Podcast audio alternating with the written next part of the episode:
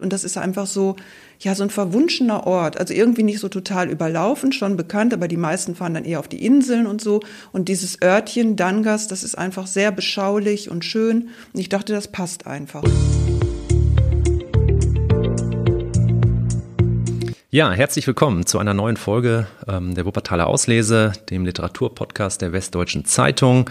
Heute zu Gast Manuela Sanne, eine sehr fleißige Autorin. Ähm, Gedichte, ähm, Kinderbücher und sie hat heute ihren neuen, ähm, ja, ich nenne es mal Kriminalroman mit im Gepäck. Ähm, der frühe Vogel, ein Fall für Rosa Fink, ähm, mittlerweile schon der vierte Teil der Reihe, das am 29.06. Ähm, erschienen ist im Piper Verlag. Ja, mein Name ist Marvin Rosenhoff und ich bin Johanna Christoph. Frau Sanne, schön, dass Sie da sind. Ja, die Freude ist ganz meinerseits. Sehr schön. Dankeschön. Genau, vielen lieben Dank. Ähm, ja, Rosa Fink, der vierte Fall, der frühe Vogel. Ähm, es geht um Rosa Fink. Sie ist Hobbydetektivin aus Wuppertal und äh, sie betreibt mit ihrem Mann Sebi eine ähm, Pension an der Nordseeküste. Mhm, richtig. Genau. Und ja, der, dieser Kriminalfall beginnt, als Rosa Fink eigentlich gerade zu einer Lebensmittelretterin fahren möchte, um dort ein paar Lebensmittel hinzubringen, die sonst in der Tonne landen würden. Sie radelt hinüber und dann sieht sie auf einmal, dass die besagte Lebensmittelretterin tot auf dem Gehweg liegt. Alles deutet auf einen Unfall hin, aber warum hat diese Person schon Wochen vorher immer wieder Mordanschläge auf ihre Person zur Anzeige gebracht? Ja, Rosa Fink stürzt sich in Ermittlungen, um die Wahrheit ans Licht zu bringen. Ja, genau, das ist gut zusammengefasst. Ähm, genau, das ist so der Punkt, äh, wie alles anfängt und so steigt dann ja der Leser oder die Leserin auch direkt in den Fall ein, so am Ende des ersten Kapitels. Und wie ich jetzt so aus den ersten Reaktionen schon gehört habe, wird es dann auch wirklich knifflig. Also die Köpfe qualmen den Leserinnen und Lesern genauso wie mir beim Schreiben, als ich die ganzen falschen Fährten gelegt habe. Ja. Also Sie sagen das jetzt schon, also ich muss auch sagen, ich habe bis zum Ende auch geknobelt, mhm. wer es denn war. Ja. Und ich war am Ende auch ähm, sehr überrascht, aber dann, als ich gedacht habe, boah, eigentlich war es ja voll offensichtlich, also irgendwo war es irgendwo offensichtlich, aber ich habe, ich war immer, ich, mhm. Sie haben mich sehr gut auf die falsche Fährte geleitet. Ja, das, deswegen. Das, das, das freut mich.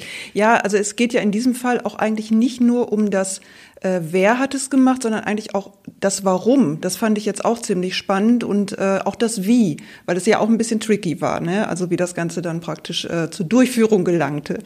Ja. Wie kommt es denn eigentlich, ähm, Sie sind ja Wuppertalerin, mhm. was verschlägt ähm, die Geschichte an die an die Küste? Ja, das ist äh, eine gute Frage. Also ich bin zugezogene Wuppertalerin, bin aber schon wirklich sehr, sehr lange im Tal. Also ich fühle mich voll als Wuppertalerin ähm, ich wollte aber jetzt eigentlich nicht nur die Regionalschiene bedienen mit dem äh, Roman und gerade dieses Genre Cozy Crime nennt man das ja, also so gemütliche Krimis, so Wohlfühlkrimis, die äh, sind immer beliebt angesiedelt an solchen Wohlfühlorten auch, ne, so Sehnsuchtsorte sagt man. Ne, das ähm, dazu gehört alles, was Küste und Meer ist immer.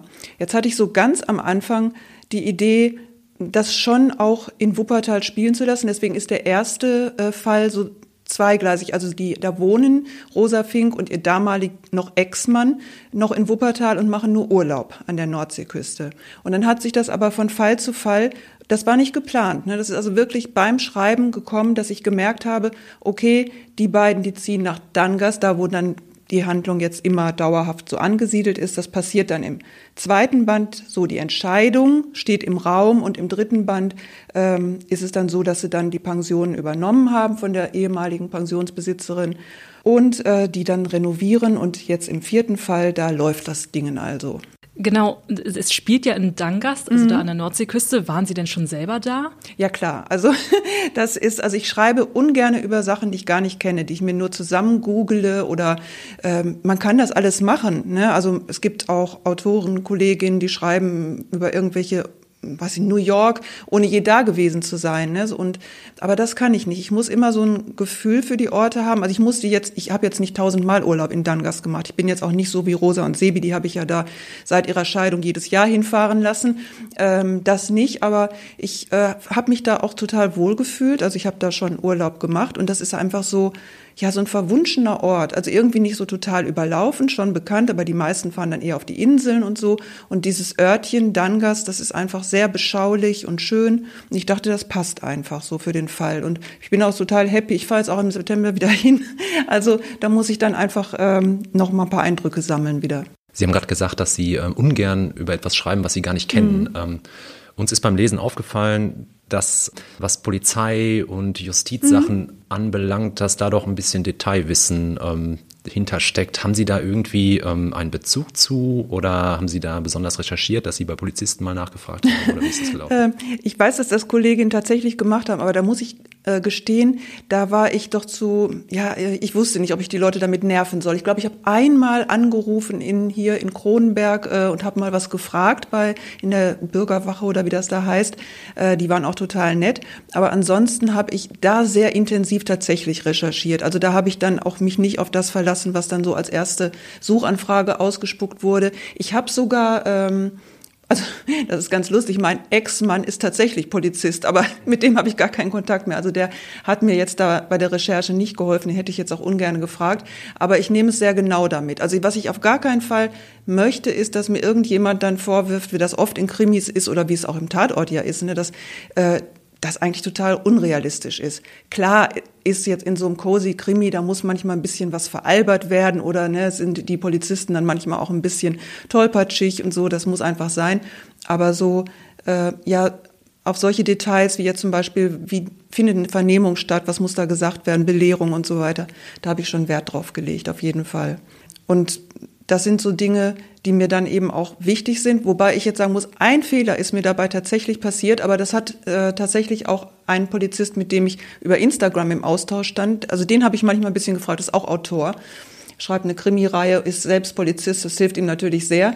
Da habe ich nämlich die Laufbahn von Polizisten sind ja unterschiedlich und im Norden, also da gibt es keine Meisterlaufbahn. Also ein Polizist war mal Polizeimeister, das hätte nicht sein dürfen, also er hätte dann trotzdem ein Kommissar sein müssen. Und das habe ich dann hinterher ab Band 3 dann so gemauschelt. Da, da ist es dann halt einfach kein Polizeimeister mehr. Ist niemandem aufgefallen. Das ist sagen, jetzt hier geoutet. Ne? Ist auch nicht außer weiter Polizeiprofis schlimm. wird das wahrscheinlich niemand bemerken. Ja, genau. Und selbst Polizeiprofis wissen nicht genau, in welchem Bundesland jetzt welche Laufbahn möglich ist. Ne? Auch noch, also in genau. Bayern ist es noch, gibt es die noch, die Meister. Ja.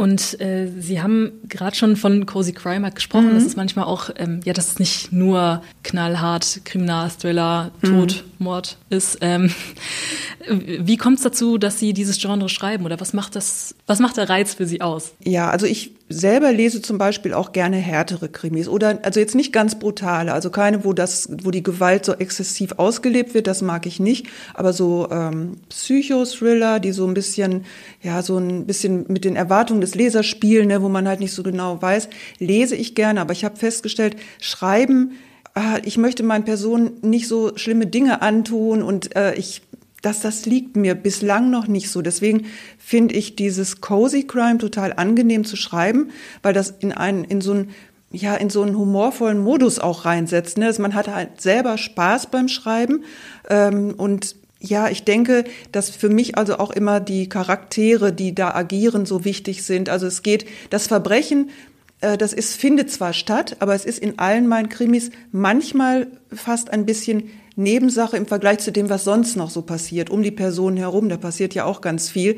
Also ich sag mal, die Krimireihe ist jetzt nichts, wenn man die Erwartung hat, man möchte hier so Nägel kauen und, und ähm, sondern eher, wenn man ja so ein bisschen abschalten will, so ein bisschen miträtseln und halt ähm, ja diese Person das Leben so verfolgen, weil es ist ja wirklich so von Fall zu Fall ändert sich da so viel und die äh, Figuren sind jetzt, wie ich so mitbekommen habe, auch einigen ähm, Fans schon so ans Herz gewachsen, was mich natürlich freut. Ne?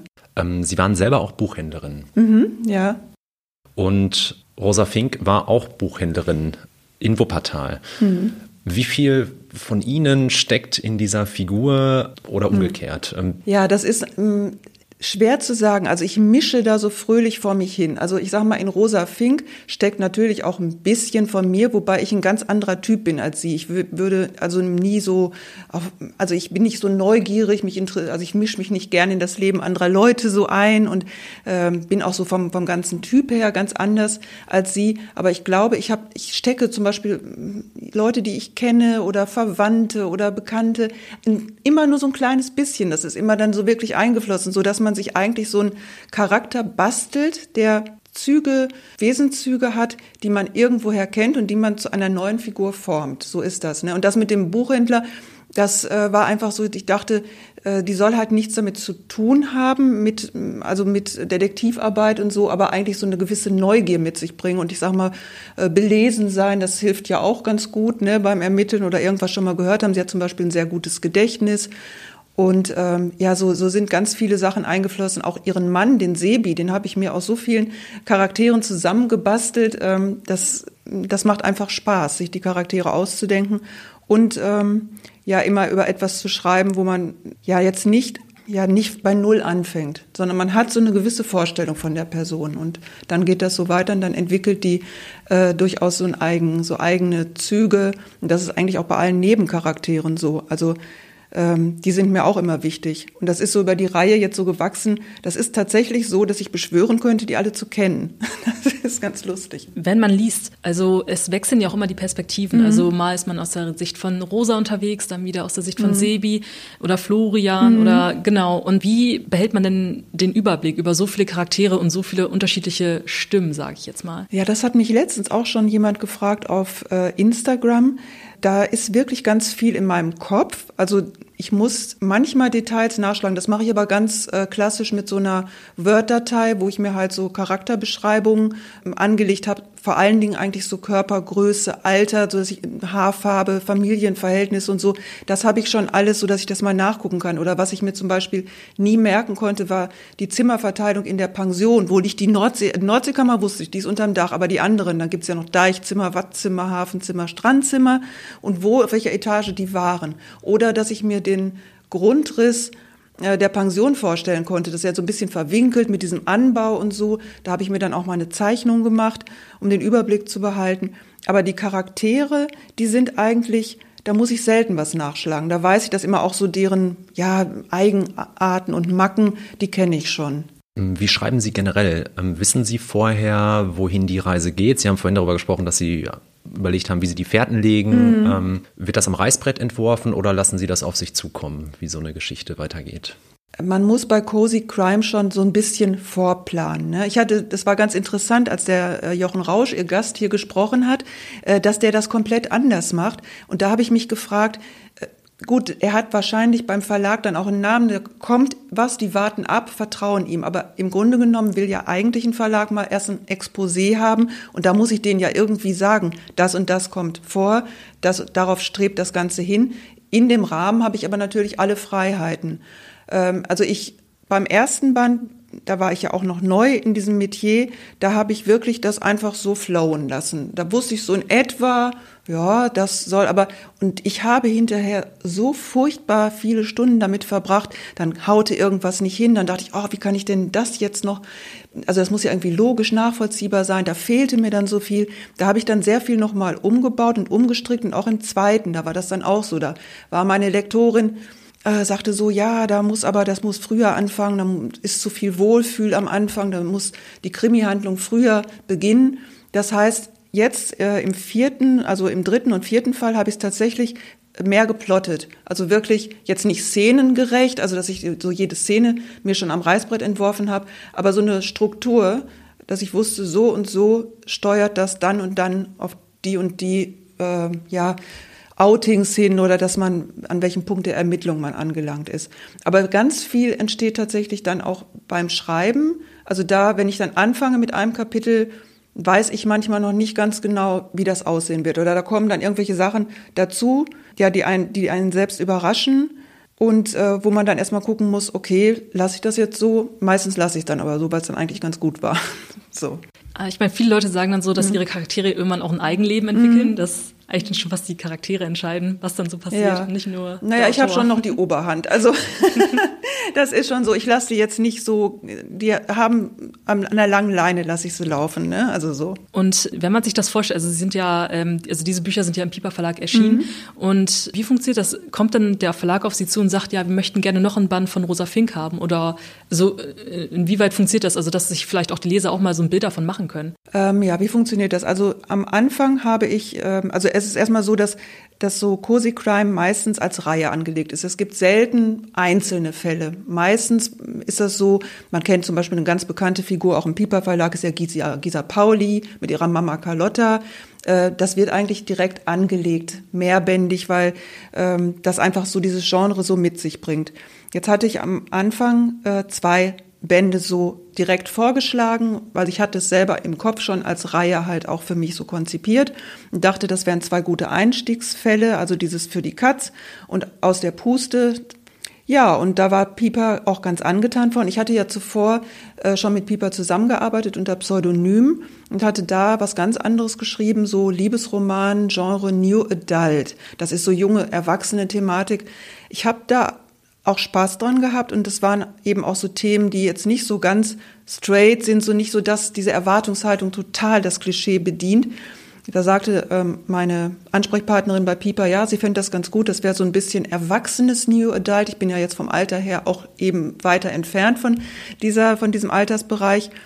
Aber ich habe da gemerkt, dass diese Erwartungshaltung da doch so bedient werden muss. Und ich wollte nicht einfach immer, da muss auch immer was Prickelndes drin sein. Ja? Also es, ohne Sexszenen kommt das Ganze nicht aus und ich habe da kein Problem mit. Ich habe also auch äh, da natürlich was Prickelndes reingebracht. Dachte, ich möchte jetzt aber bitte nicht bei jedem Buch, was ich schreibe, nach äh, mir irgendwas ausdenken müssen, dass da unbedingt nun so eine Szene reinkommt. Ich habe einfach gemerkt, nee, das, die zwei Bücher waren gut, um Erfahrungen zu sammeln, aber das ist nicht so das, was ich jetzt die nächsten Jahre machen möchte.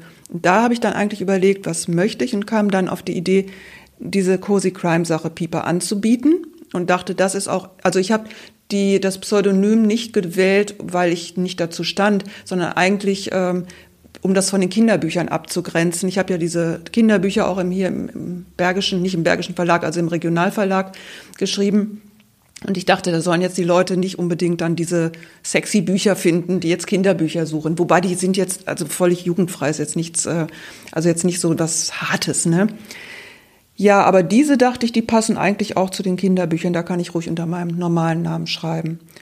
Ja, und dann äh, hat Pieper eben direkt die zwei ersten Bände gewollt. Und dann lief das dann eben so weiter, dass ich, da bin ich da dann schon auf sie zugekommen. Man musste erstmal die Verkaufszahlen abwarten und gucken, wie kommt das so an. Das war jetzt ganz ordentlich, äh, aber durchaus noch mit Potenzial nach oben. Deswegen haben sie dann erstmal den dritten Band genommen, den ich ihnen vorgestellt habe, weil das halt auch ein witziger Fall ist.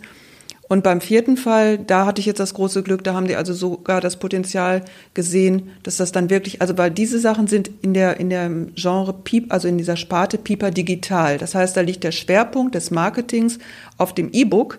Es gibt aber auch Taschenbücher, aber die sind halt ein bisschen anders ausgestattet, ne? wenn man sieht, ne? das ist halt äh, von der Machart ein bisschen anders. Und dieses Buch ist jetzt dann tatsächlich mitgereist in den Vertreterkoffern, in die Buchhandlungen, ist auch ganz gut eingekauft worden. Und insofern denke ich, dass die Chancen ganz gut stehen, dass es vielleicht weitergehen könnte. Aber ich weiß noch nicht. Ich wollte gerade fragen, ob es ähm, auch in der Reihe neue Bücher. Hm. Also ich habe äh, hab schon Ideen. Also ich habe reichlich Ideen, aber ich hätte jetzt konkrete Ideen für einen fünften Fall. Aber da habe ich mit Pieper noch nicht drüber gesprochen. Ich dachte, ich warte mal ab, was die so sagen. Und äh, schreiben Sie denn aktuell noch an anderen Projekten, also abgesehen jetzt von Cozy Crime und Rosa Fink? Mm, ja, da komme ich zeitlich gar nicht zu, weil ich ja jetzt ähm, auch nicht, obwohl ich viel jetzt im Verlag schreibe und so bin ich ja jetzt kein Vollzeitautor, der jetzt total leben kann von äh, den Honoraren. Das wäre schön, aber das gelingt den wenigsten. Da muss man dann schon Bestseller-Aufkleberchen haben oder irgendwas in der Art. Das heißt, ich bin ja auch Texterin und bin da schon so viel am Schreibtisch, dass ich dann wirklich ein bisschen überfordert wäre mit Schreibarbeiten. Also im Moment konzentriere ich mich ganz äh, auf Rosa Fink und äh, könnte mir aber auch vorstellen, irgendwann vielleicht noch mal das Genre zu wechseln in Richtung mehr so Psychothriller, aber, aber nicht so hart. Also so ein bisschen, ich weiß nicht, ob jemand Tana French kennt, die macht also so, das sind so mh, mm, schöne atmosphärische Thriller, wo eben auch ein Kriminalfall passiert und sowas könnte ich mir auch mal als Abwechslung vorstellen, weil ich mag immer gerne Veränderungen und deswegen habe ich auch vom Kinderbuch auf andere Sachen gewechselt. Sie haben ja auch schon mal ein, ein Buch über Schach geschrieben. Mhm. Ähm, ja. Ich nehme an, Sie sind leidenschaftliche Schachspielerin. ähm. Ja, ja. Das, wenn mein Mann diesen Podcast äh, hört, wird er sich jetzt lachen. Äh, mein Mann ist der weitaus bessere äh, Schachspieler. Mein Sohn ist der beste Schachspieler in der Familie, mein Jüngster. Äh, ich bin aber total fasziniert von Schach und äh, bin theoretisch total fit, spiele Online-Schach auch und ähm, sage immer selbst scherzhaft von mir, ich nenne mich dann die Schachgöttin, aber ich habe eine Faszination für das Spiel. Also ich finde das total klasse. Ähm, und deswegen ist auch dieser New Adult Roman, das ist ja auch dieser Liebesroman, ich dachte, das ist mal was ganz Neues, äh, das so im Schachsegment anzusiedeln. Aber die Schnittmenge zwischen weiblichen Lesern, also Leserinnen, die Schach spielen, ist dann einfach zu gering. Und ich musste diesen Spagat schaffen, nicht zu viel Schachthematik reinzubringen, dass man nicht je, alle vergrault dann direkt. Ne?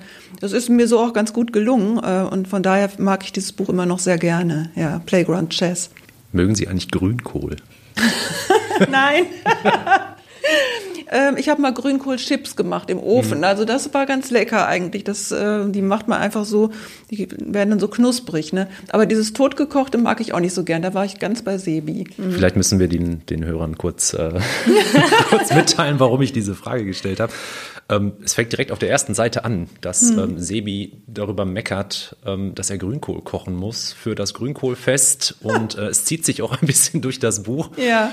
Da hat mich einfach interessiert, mhm. ob, ob, Sie den mhm. Kohl hassen oder welche Verbindung Sie zu Grünkohl haben. Nein, das, das war eigentlich ganz lustig mit dem Grünkohl. Ähm, da habe ich mal mit meiner, mit der Vermieterin meiner Ferienwohnung in Dangas, habe ich ja auch mal so ein bisschen getöttert. Die äh, findet das auch ganz spannend mit der Reihe und hab, ähm, da kamen wir irgendwie auf den Grünkohl zu sprechen und auch auf diese Kohlfeiern, die dann stattfinden. Und da hat sie mir auch sehr viel erzählt. Sie wird ja dann in der Danksagung auch erwähnt. Das ist war wirklich lustig. Und ich, der Sebi ist ja so ein Hobbygourmet, ne, so ein Hobbykoch. Und der wollte ja im Band drei kam das, äh, wollte halt da so schön kulturelle Sachen machen, so schön mit äh, Showcooking, hat sich alles ganz toll eingerichtet. Und dann war einfach sofort die Idee geboren, dass im nächsten Fall das mal gründlich schief geht und dass er da über seinen Grünkohltöpfen steht und halt überhaupt nicht zum Zuge kommt mit seinen tollen Sachen, die er sich vorgestellt hat. Und das fand ich einfach so, äh, der Sebi, der, der hat, muss immer was aushalten bei mir. Ne? Der wird also immer so ein bisschen gequält, aber ist ja auch ein ganz herzensguter Kerl. Und der kann sich auch durchsetzen, wenn es sein muss. Abgesehen äh, von dem Grünkohl ist ja ist ja auch Kochen, sag ich jetzt mal, ähm, oft immer so ein, auch ein Teil von diesem Cozy Crime-Genre. Mhm. Ja. Und hinten sind ja auch Rezepte drin. Mhm. Ähm, sind ja. die von Ihnen? Haben Sie die entwickelt oder? Teils. Also so Inspiration, also ganz neu erfinden kann man so ein Rezept meistens nicht, weil ich achte ja auch immer darauf, dass es so einfache sind, die man jetzt so relativ leicht so nachmachen kann. Also das ist dann immer so, ich probiere das natürlich mal aus. Ich backe, es sind meistens äh, süße Rezepte, ich backe die dann. Und auch diese, äh, in dem Band zwei sind die Friesenfüße, das sind so Rumkekse drin, da habe ich mir dann so Fußform, Ausstecher gekauft und habe die dann gebacken, habe die auch mal auf einer Lesung mitgehabt, diese, diese, äh, wie heißen die nochmal, flinken Friesenfüße. Äh, das ist dann schon so auf meinem Mist gewachsen, also auch die Namensgebung. Aber im Grunde genommen ist das natürlich ein einfacher Rum-Sandteig, ne, der halt dann ein bisschen aufgehübscht wird. Oder auch jetzt diese äh, dieses Rezept, was in dem neuen Fall drin steht, in der Art gibt es das natürlich schon.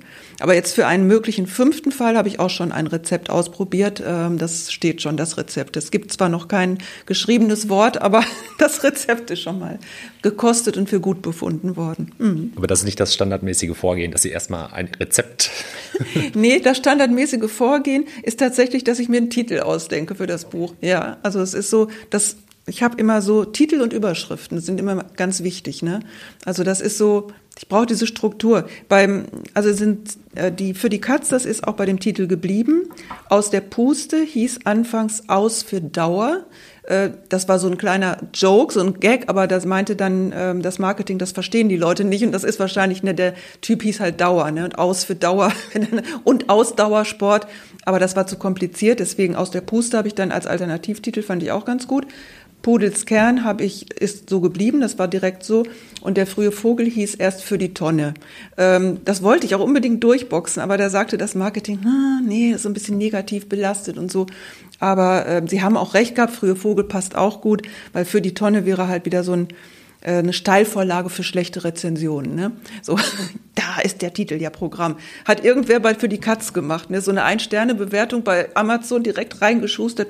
Das war ja auch wirklich für die Katz, aber das sind so Leute, da kann man sich nicht gegen wehren. Das ist die ähm, wollen einem dann einen reinwürgen. Das ist halt immer so. Online natürlich sind mhm. Leute, können Leute schon mhm. ähm, durchaus forscht sein. Mhm. Und, aber Sie sind ja generell auch sehr viel auf Social Media aktiv. Mhm. Ähm, sehen Sie da mehr Chancen oder mehr Risiken? Also wie ist das da mit der Community in Kontakt zu treten? Und wie wichtig ist halt eben Social Media als Autorin, vor allem auch als Selbstständige? Also es ist ganz schön wichtig, also speziell im, bei Piper Digital, weil das ja so ein jüngeres Publikum auch anspricht. Also da werden die Autorin schon auch so gebrieft. Man kriegt also ähm, zum Beispiel, es gibt so Möglichkeiten, eine Takeover zu machen. Das habe ich jetzt zum Beispiel äh, auch demnächst bei Piper Digital. Dann kriegt man die Reichweite des Kanals, man loggt sich sozusagen ein und kann dann äh, den Tag nutzen, um, weiß ich nicht, Videos zu machen, alles Mögliche. Also man kann eine Lesung, Online-Lesung veranstalten.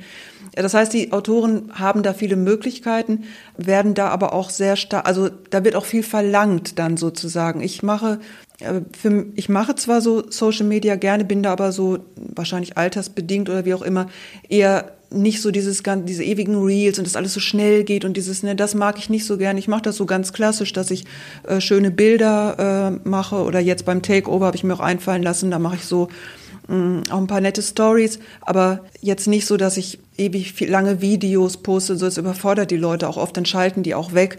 Aber Social Media an sich ist schon wichtig und auch als Autorin da vertreten zu sein. Speziell Instagram, TikTok bin ich jetzt nicht unterwegs, das lasse ich auch einfach mal aus. Also Mut zur Lücke muss man haben. Alles, was zu mir passt, das ist gut. Instagram mag ich gerne. Facebook ist so ein bisschen tot, kommt aber auch ein bisschen wieder. Ne? Also so, ähm, aber Instagram ist schon so der Kanal für Autoren, wo man was machen sollte. Während Webseiten zum Beispiel da äh, gehen die Leute kaum noch drauf. Ne? Also bei mir ist es jedenfalls so und ich habe auch bei anderen die Erfahrung gemacht, die Informationen, die kriegt man dann schneller anderswo. Aber Sie sind ja schon, ähm, was neue Entwicklungen mhm. anbelangt, äh, up-to-date. Ähm, ja. Ich habe gesehen, Sie beschäftigen sich auch viel mit künstlicher Intelligenz mhm. in der mhm. Literatur. Vielleicht können Sie das einmal kurz darlegen. Was hat das für Auswirkungen? Sie kommen ja auch aus dem Buchhandel, mhm. ähm, kennen sich also bestens aus. Ähm, wie wird äh, künstliche Intelligenz den Literaturbetrieb verändern aus Ihrer Sicht? Oder mhm. genau, wie stellt sich das dar? Also aus meiner Sicht äh, den richtigen ernsthaften Literaturbetrieb, also wird das kaum was was anhaben können. Also sagen wir mal die die sehr die die sehr ähm, abgehobene oder gehobene Literatur. Aber jetzt in solchen Genresachen glaube ich kann in den nächsten Jahren, man weiß jetzt nicht, wie schnell die Entwicklung weitergeht, werden sicherlich, es, es gibt schlecht geschriebene, äh, gerade in, gerade in manchen Bereichen wirklich schnell zusammengeschusterte Krimis, wo ich denke, dass eine künstliche Intelligenz da durchaus mithalten könnte und das vielleicht sogar besser machen könnte, wenn man dann nochmal überarbeitet. Ne? Also das gibt natürlich die bisherigen Möglichkeiten. Ich habe jetzt nur so Exper Experimente gemacht mit dem frei zugänglichen äh, Chatbot. Der ist, der ist noch äh, sehr ja, äh, unbeholfen in manchen Sachen. Also das würde ich niemals so stehen lassen. Aber äh, generell glaube ich, dass die Perspektive für so Unterhaltungsliteratur der leichteren Art, dass, dass das schon kommen wird. Das denke ich schon. Wobei ich da eben auch die Gefahren sehe, ne, wem gehört das Recht an diesem Ding. Ne? Also ich sag mal, wenn das jetzt gar nicht mehr mein, meine Idee ist und auch kaum noch meine Umsetzung, bin ich Urheberin oder wer ist dann Urheber? Also ja, ich weiß es nicht. Ich spe speziell, sage ich mal, in anderen Branchen jetzt wie der äh, Texterstellung, so Au Auftragstextportale und so weiter, die spüren das schon extrem. Da war ich bei einer Schulung jetzt in Mainz. Äh, da haben sich dann auf einmal Hunderte, Tausende Leute angemeldet. Äh, wollten also dachten, ich verdiene jetzt ganz einfach Geld. Ich, ich nutze Chatbot GPT und äh, haue da die, einen Text nach dem anderen in Sekundenschnelle raus und verdiene das große Geld und nehme dann Texte an und lasse die den schreiben. Das haben die aber natürlich sofort durchschaut und man merkt es den Texten auch äh, meistens an, so dass äh, die das in der Branche schon sehr gemerkt haben und sich darauf einstellen müssen. Ich glaube, bei Autoren in dem Geschäft wird es noch ein bisschen dauern. Also ist noch keine Bedrohung aktuell? Noch keine Bedrohung aktuell. Also ich glaube, dass ich da noch ganz gut drumherum kommen werde, mit von mit der Konkurrenz noch nicht so zu tun habe. Glauben Sie denn, das ist was, worauf sich irgendwann Verlage auch einstellen müssen? Also wenn die beispielsweise jetzt Manuskripte kriegen, können die dann überhaupt noch erkennen, ob das von einem Menschen gemacht worden ist oder von einem Chatbot? Mhm. Ja, also ich glaube, dass tatsächlich bei Exposés zum Beispiel ähm, diese künstliche Intelligenz schon helfen kann, zum Beispiel eine Struktur zu erstellen und so. Und ich weiß, dass es auch ja schon Anleitungen gibt für Autoren. Es gibt also schon die ersten Ratgeber, ne? wie, wie schreibe ich mein Buch mit Chatbot GPT. Ich glaube, dass im Moment noch kein Autor einfach sich das äh, erstellen lassen kann und es so weiterleiten kann an den Verlag. Äh, das, das glaube ich noch nicht.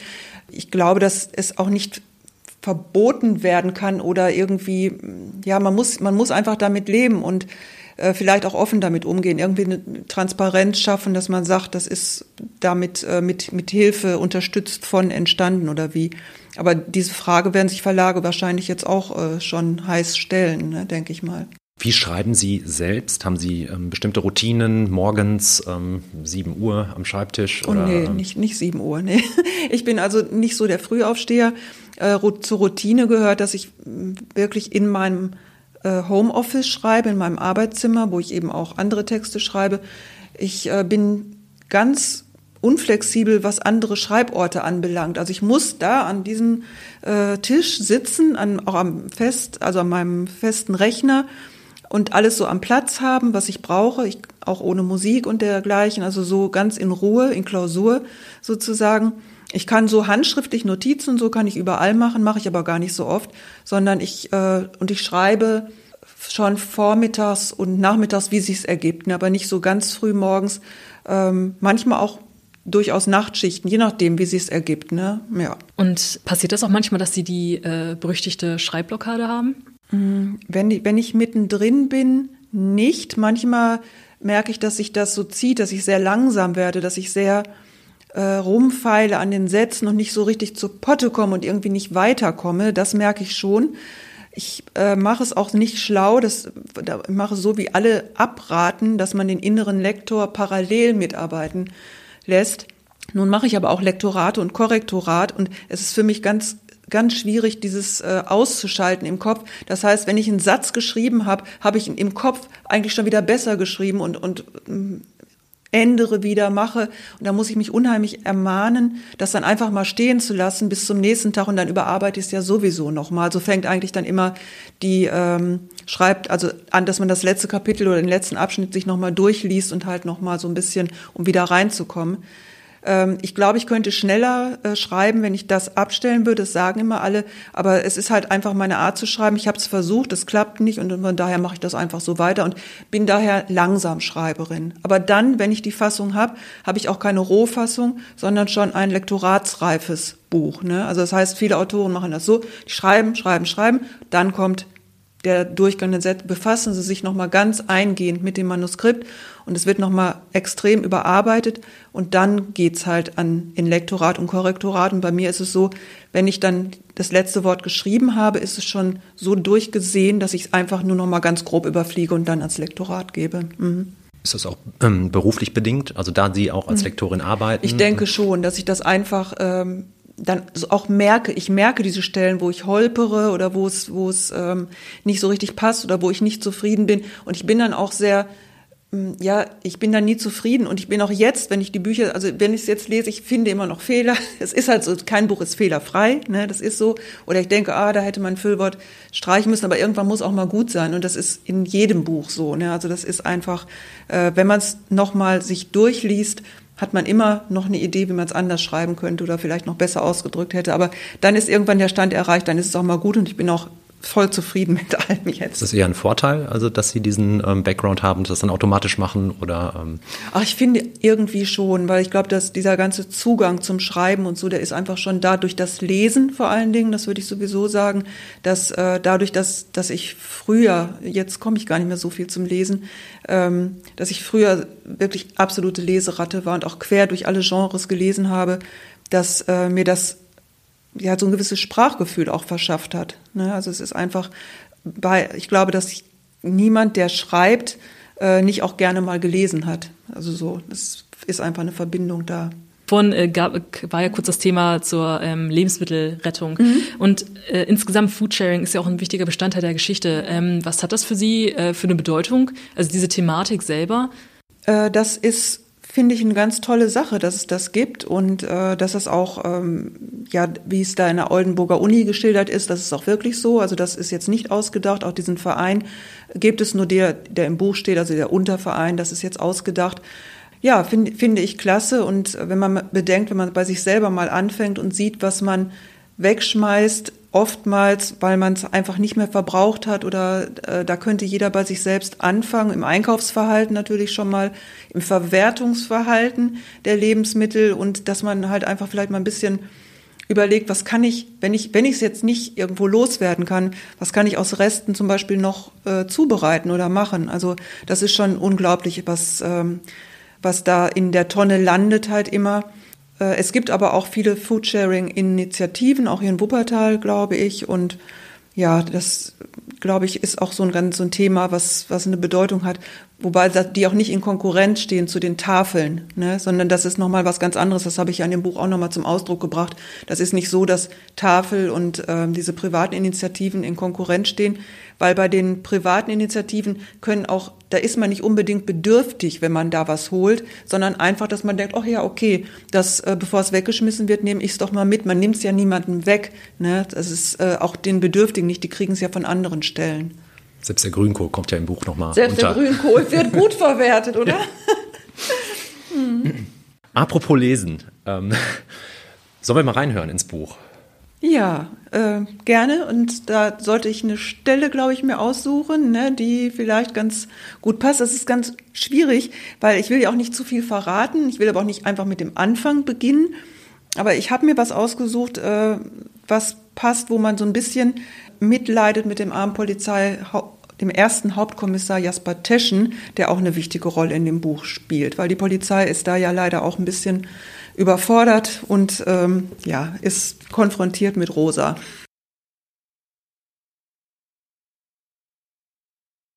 Hauptkommissar Jasper Teschen hatte Jolien für 10 Uhr bestellt, ohne anzukündigen, dass er sich nicht einfach nur mit ihr unterhalten, sondern sie als Zeugin vernehmen wollte. Er hatte es ihr schon beibringen wollen. Bloß keinen weiteren Nervenzusammenbruch riskieren. Er druckte den Laborbericht aus, den er dank Dringlichkeitsvermerk bereits am frühen Morgen per Mail erhalten hatte, legte ihn zu oberst auf den Aktenstapel und kontrollierte die Uhrzeit. Ihm blieb noch eine halbe Stunde, in der er gedachte, sich für das anstehende Gespräch mit Ostfriesentee und einer Nussecke zu stärken. Nussecken mochte er für sein Leben gern, eine Vorliebe, die zu seinem in den letzten Jahren beträchtlich gewachsenen Leibesumfang beitrug. Wenn er in Pension ginge, käme er nicht mehr täglich an der Bäckerei vorbei und würde allein infolgedessen abnehmen, hoffte der Chef des Kommissariats nicht zum ersten Mal. Er entnahm seiner ledernen Herrentasche die Papiertüte und eine Thermoskanne. Beides deponierte er neben den Papieren auf seinem Schreibtisch, öffnete die Tüte und kostete die Nussecke. Köstlich. Er stand auf, um Sahne für den Tee zu holen. Kaum hatte er die Bürotür geöffnet, drangen aufgeregte Stimmen aus dem Eingangsbereich durchs Treppenhaus bis nach oben. Jasper spitzte die Ohren, während er durch den Flur in Richtung Treppe eilte. Ohne Zweifel war Oberkommissar Drossel an der lauten Unterhaltung beteiligt. Auch die weiblichen Stimmen kamen ihm bekannt vor. Es dauerte einen Moment, bis er sie sicher zwei Frauen zuordnen konnte. Jolene Fischer und Rosa Fink. Die Lust auf Tee war Jasper plötzlich vergangen. Ein Stöhnen bahnte sich den Weg aus tiefster Seele. Seine Zeugin erschien eine halbe Stunde zu früh. Doch noch unerquicklicher war die Tatsache, dass sie Sebis Frau als Verstärkung mitgebracht hatte. Vielleicht ließ sich das Schlimmste abwenden, indem er Rosa hinauskomplimentierte. Auf halber Treppe blieb er stehen und rief betont munter Moin. Rosa, wie nett, dass du Frau Fischer hierher bringst. Ich muss aber vertraulich mit ihr sprechen, unter vier Augen. Rosa begleitet mich, widersetzte sich Jolien Fischer, reckte das Kind trotzig vor und schickte noch hinterher, da bestehe ich drauf. Dem Hauptkommissar blieb nur die Flucht nach vorn. Er musste den Grund der Einladung offenbaren. Nun, Frau Fischer, was Sie noch nicht wissen, ich habe Sie als Zeugin hierher gebeten. Einen Rechtsbeistand dürfen Sie mitbringen, aber nun geschah das, was Jasper Teschen hatte kommen sehen. Rosa mischte sich ein. Jasper, ich bin Ihr Beistand, Ihre Vertrauensperson. Sie ist aufgewühlt. Nur zu verständlich, nachdem sie heute nichts Böses ahnend in der Wohnung ihrer verstorbenen Großtante nach dem Rechten sehen wollte und dort das Team von der Spurensicherung angetroffen hat. Ich bin über alles im Bilde. Darum sprechen wir vertraulich unter sechs Augen. Vertrauenspersonen aus dem näheren Umfeld durften mit zu Vernehmungen kommen, sofern sie nicht selbst mit der Straftat in Verbindung standen. Jasper ging davon aus, dass Rosa dies wusste. Jeder Versuch, sie davon abzubringen, wäre Zeitverschwendung. Deswegen gab er nach. Also gut, kommt beide mit ins Büro. Er ging vor.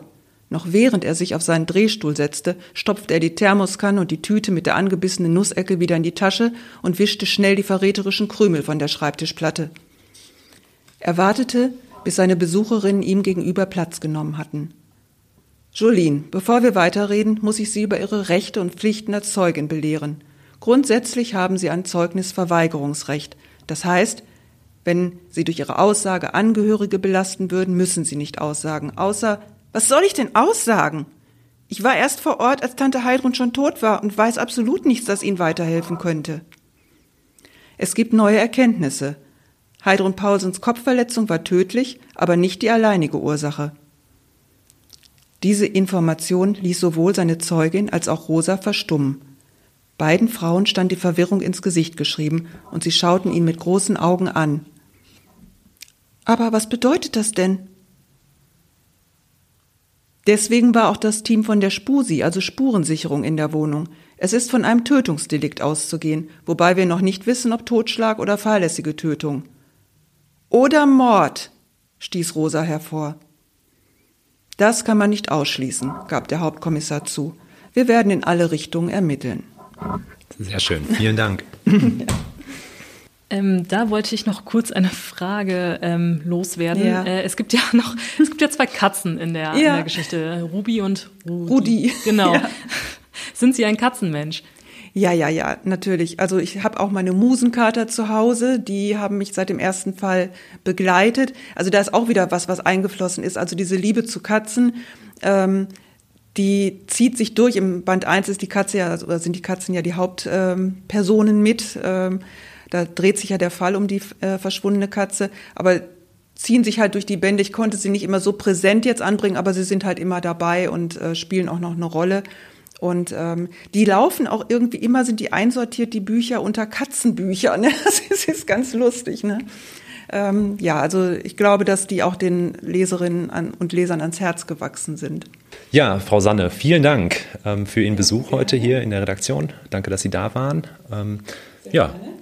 Das war die neueste Folge ähm, unseres Podcasts Wuppertaler Auslese, ähm, heute mit Manuela Sanne. Bitte hört wieder rein, wenn es euch gefallen hat, ähm, abonniert uns und bis zum nächsten Mal. Ja. Bis bald. Dankeschön. Vielen Dank nochmal. Bis bald. Ja.